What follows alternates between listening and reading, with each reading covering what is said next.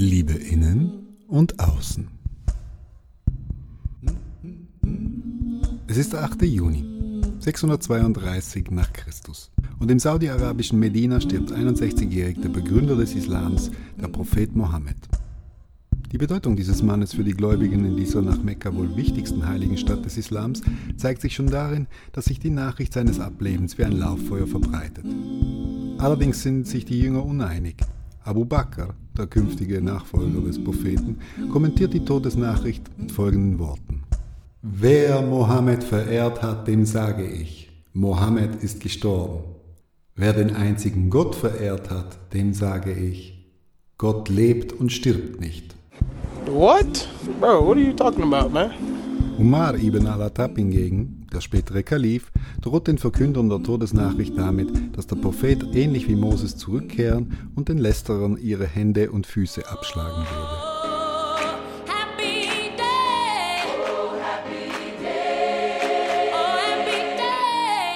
Das Ganze halt, ohne Klatschen in dem Fall. Jedenfalls sorgt der Tod Mohammeds für solch große Verwirrung in Medina, dass sein Leichnam für einen ganzen Tag ignoriert und vernachlässigt wird. Oder um es auf Ikea-Deutsch zu sagen, lebst du noch oder stinkst du schon? Ob Mohammed nun ist oder war oder beides und wieder sein wird, hängt also vom Standpunkt und den Ideen des jeweiligen Betrachters ab. Ganz objektiv festhalten kann man, es ist der 8. Juni 1637, also gut tausend Jahre nach des Propheten Unpässlichkeit, und im niederländischen Leiden erscheint der Discours de la Méthode von René Descartes. Damit mehr als tausend Jahre zu spät, um den Bewohnern Medinas bei ihrem Dilemma als Denkstütze zu dienen. In dieser Abhandlung versucht Descartes mit der Herangehensweise eines Mathematikers, der er von Haus aus ist, einen Fixpunkt für die menschliche Erkenntnis zu schaffen. Einen sogenannten archimedischen Punkt, eine vollkommen evidente Wahrheit, von der ausgehend der Mensch dann zu weiteren Erkenntnissen schreiten kann. Diesen archimedischen Punkt, so benannt nach Archimedes Aussage, er könne ganz alleine die Erde anheben, wenn er nur einen festen Punkt und einen ausreichend langen Hebel hätte, findet Descartes im wohl berühmtesten Satz des Diskurs Cogito ergo sum. Ich denke, also bin ich. Denn auch wenn ich zweifle, dass ich bin, so steht doch fest, dass ich zweifle, sprich denke. Da Descartes nun einen längeren hat, also Hebel meine ich, schreitet er im Parcours der Erkenntnis weiter und schließt aus dem Bewusstsein des Menschen für eine zweifellose Wahrheit auf die Existenz Gottes, da Gewissheit vollkommener als Zweifel ist und die Vorstellung von Vollkommenheit nur von Gott kommen kann. Where God went wrong, some more of God's greatest mistakes. And who is this God person anyway? Hm, du siehst, Philosophen produzieren mit ihren Lösungen gleich wieder neue Probleme. Aber Hauptsache, wir haben Ideen. Ob die nun eingeboren oder selbst produziert sind, Darüber lässt sich natürlich trefflich streiten. Völlig unbestritten ist, es ist der 8. Juni 1977 und in Atlanta, Georgia, USA, wird einer der größten Geister unserer Zeit geboren, den man am besten einfach mal mit seinen eigenen Worten zitiert. Ich brauche Gott, Sex und Alkohol. Und viel Sex. You mean vagina? So gleich und so verschieden sind sich die Menschen. Ich zum Beispiel komme ganz ohne Gott aus. Aber es sind doch diese kleinen Unterschiede, die uns so wertvoll als Individuen machen. Wie auch das nächste Zitat beweist. Manche Leute schreiben Romane, die dann so langweilig und von sich selbst eingenommen sind. Ich bin kein Bücherfan. Es würde mir nie einfallen, ein Autogramm von einem Buch zu wollen. Ich bin stolz darauf, keine Bücher zu lesen. Nun, inwiefern ein Buch ein Autogramm geben kann, weiß ich nicht. Zugegeben, es gibt stinklangweilige Romane, doch die Fähigkeit, die Langeweile darin a priori zu erkennen, ohne sie zu lesen, ruft einen gewissen Grad an Neid bei mir hervor und erinnert doch tatsächlich an Descartes Vollkommenheit Gottes. Apropos, ich bin ein Gefäß Gottes.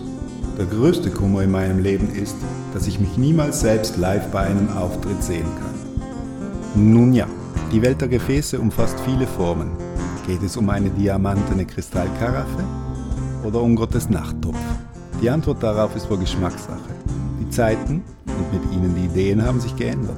Fest steht, dass Kanye West, von dem gerade diese Perlen des Humanismus des frühen 21. Jahrhunderts stammen, wahrhaftig der Superuomo, der Übermensch, ja das Genie unserer Tage ist. Wohl nur noch übertroffen von... I would give myself, I would, look, I hate to do it, but I will do it. I would give myself an A plus. Also das fleischgewordene Abbild unseres oft wirren und mit einer ordentlichen Prise Narzissmus gewürzten Individualismus. Aber was wäre das Leben schon ohne Würze? Da fällt mir ein, es ist der 8. Juni 1886 und im schweizerischen Frauenfeld erfindet ein italienischstämmiger Unternehmer und Lebensmitteltüftler eine nach ihm benannte Würzsoße, die als preiswerter Ersatz für Fleischextrakt dienen soll. Dabei zu 100% vegan ist, weil sie auf Pflanzenproteinen basiert. Der größte Absatzmarkt für die Soße findet sich heutzutage in Afrika, wo der bei der Herstellung entstehende hohe Salzgehalt bei gesteigertem Konsum allerdings ein Problem für die öffentliche Gesundheit darstellt. Ob zu Ehren des Erfinders oder der Soße, jedenfalls wurden auch ein Kraut und ein Pilz nach ihnen benannt. Natürlich spreche ich von Julius Maggi, dessen Erfindung in deutschen Landen aber eher als Maggi bekannt ist. War die Erfindung der Würzsoße ein echter Geistesblitz, hatte der Mann doch auch weniger brillante Ideen. Da er die Verarbeitung von Hülsenfrüchten so liebte, wollte er deren wissenschaftliches Gattungsetikett seiner Tochter bei der Taufe als Name andrehen. Dabei herausgekommen wäre Leguminosa Maggi. Thank you, Daddy. Zum Glück für die Tochter konnte irgendwer den Herrn Papa von dieser Idee abbringen. Thank you, Mama. Durchgezogen hat Julius Maggi hingegen die Idee, Frank Wedekind als Werbetexter einzustellen. Ja genau, den Wedekind, der später einer der meistgespielten Dramatiker seiner Epoche werden sollte. Aus seiner Feder stammt zum Beispiel Was dem einen fehlt, das findet in dem anderen sich bereit. Wo sich Mann und Weib verbindet, keimen Glück und Seligkeit. Alles Wohl beruht auf Paarung, wie dem Leben Poesie, fehle Magis Suppennahrung, Magis Speisewürze nie. No, God! No, God, please, no! No! No! No! Ein anderes Beispiel für die Werbung der Jahrhundertwende. Vater, mein Vater, ich werde nicht Soldat, dieweil man bei der Infanterie nicht Magisuppen hat. Söhnchen, mein Söhnchen, kommst du erst zu den Truppen, so isst man dort auch längst nur Magis Fleischkonservensuppen.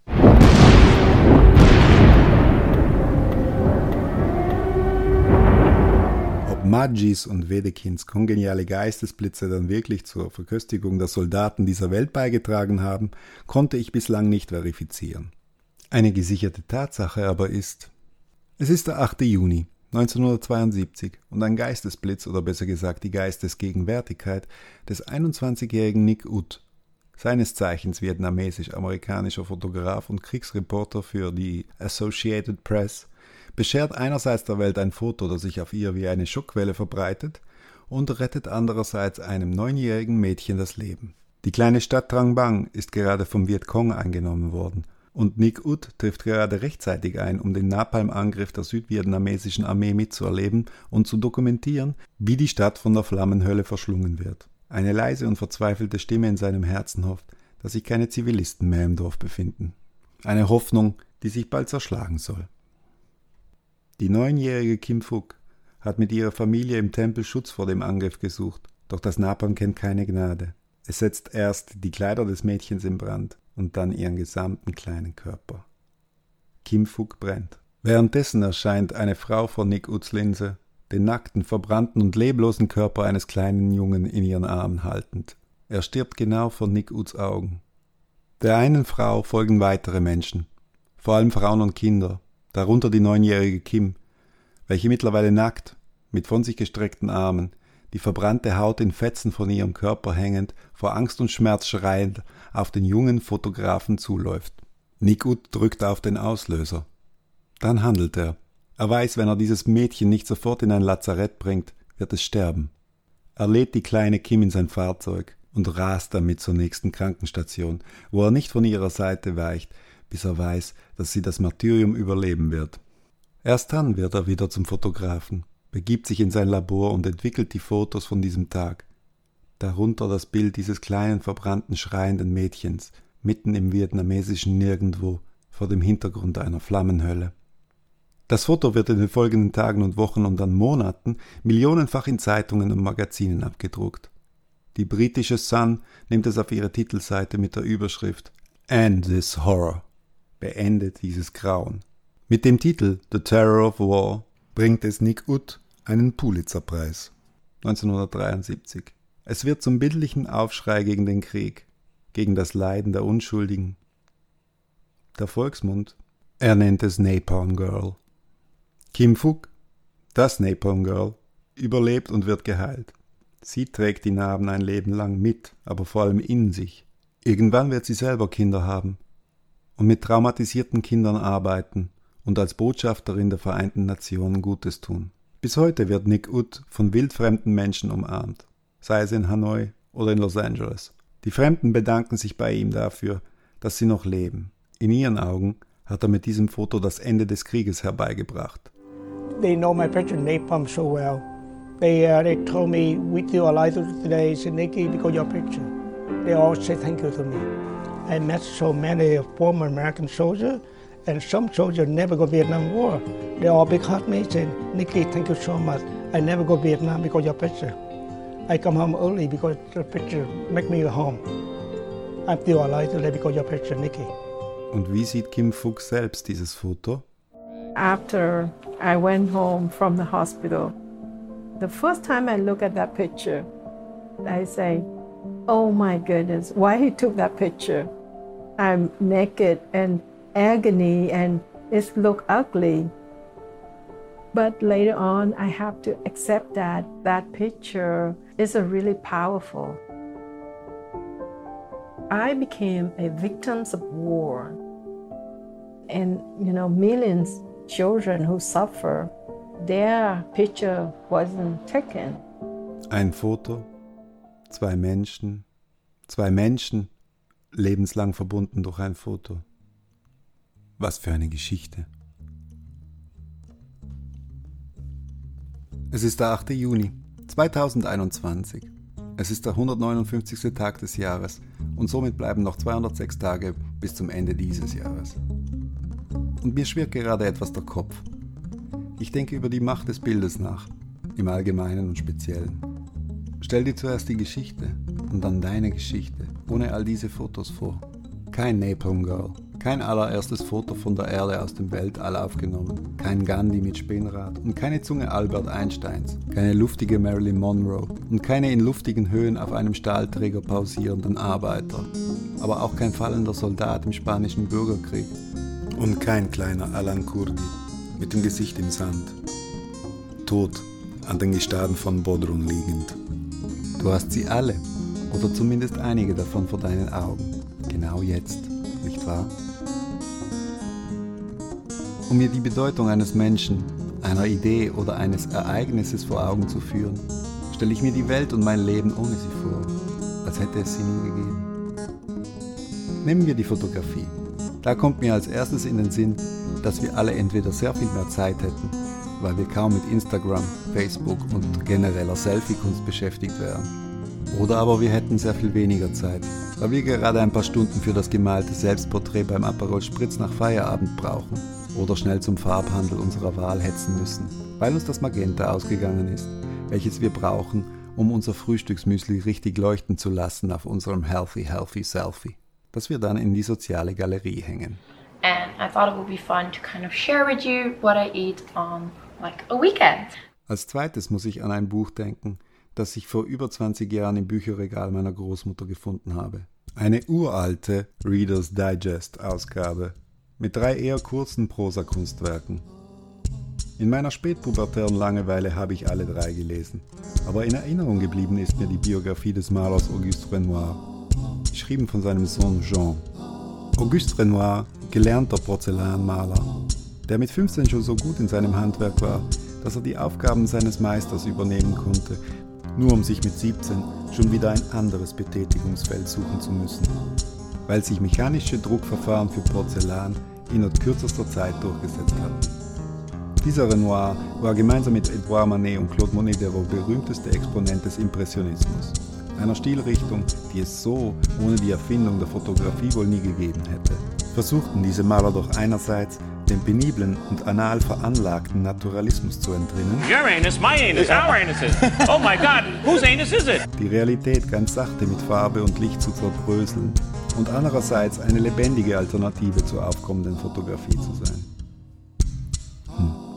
Ob eine Welt ohne Fotografie wohl eine Welt ohne Impressionismus bedeuten würde?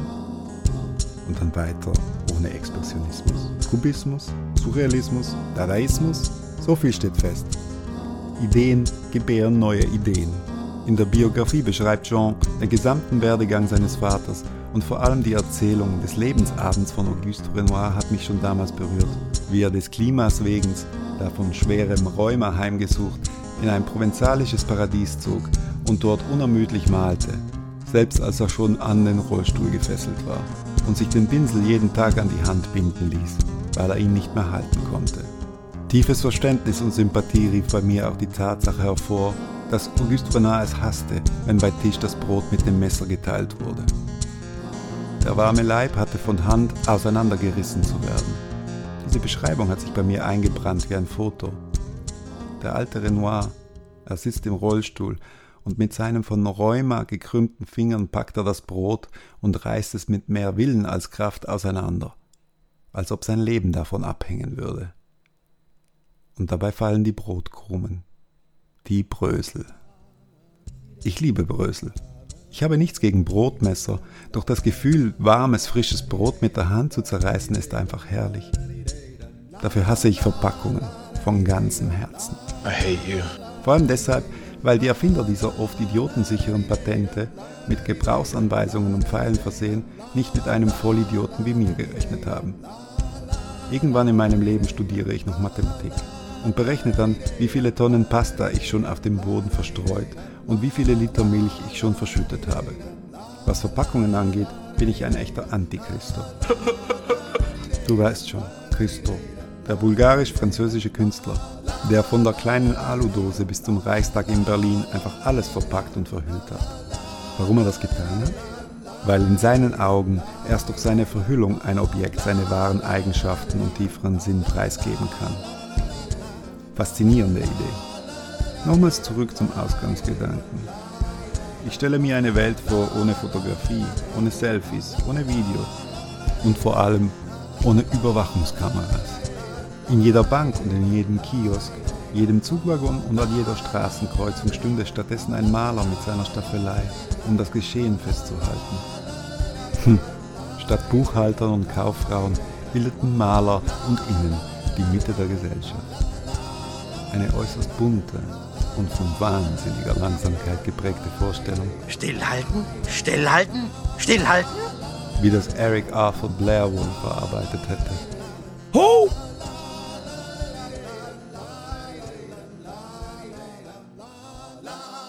Es ist der 8. Juni 1949 und in London erscheint ein dystopischer Roman, eigentlich die Dystopie schlechthin, von eben diesem Eric Arthur Blair, besser bekannt als George Orwell. Genau, ich spreche von 1984.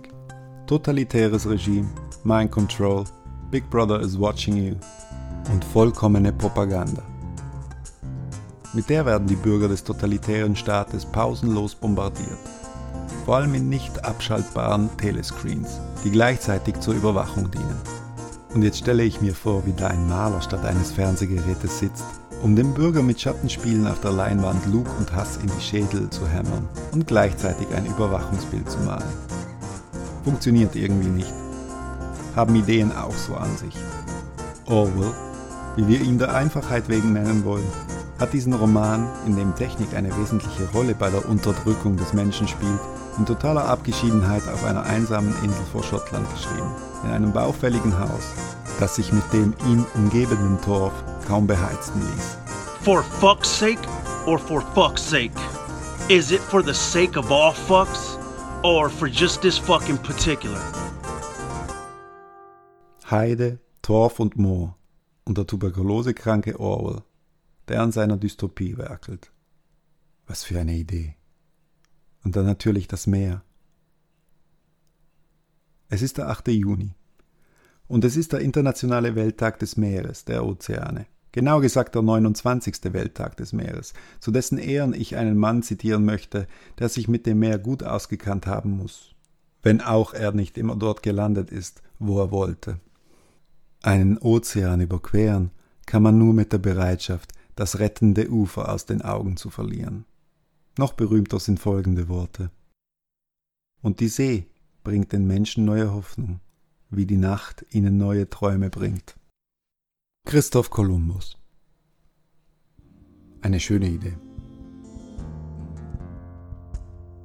In diesem Sinne möchte ich diese Folge von Geschichten braucht keiner beenden und versprechen, dass es in der nächsten um interessantere Dinge gehen wird. Oder auch nicht. Es ist der 8. Juni 2021. Mein Name ist Thomas Lamprecht und ich bedanke mich für deine Aufmerksamkeit.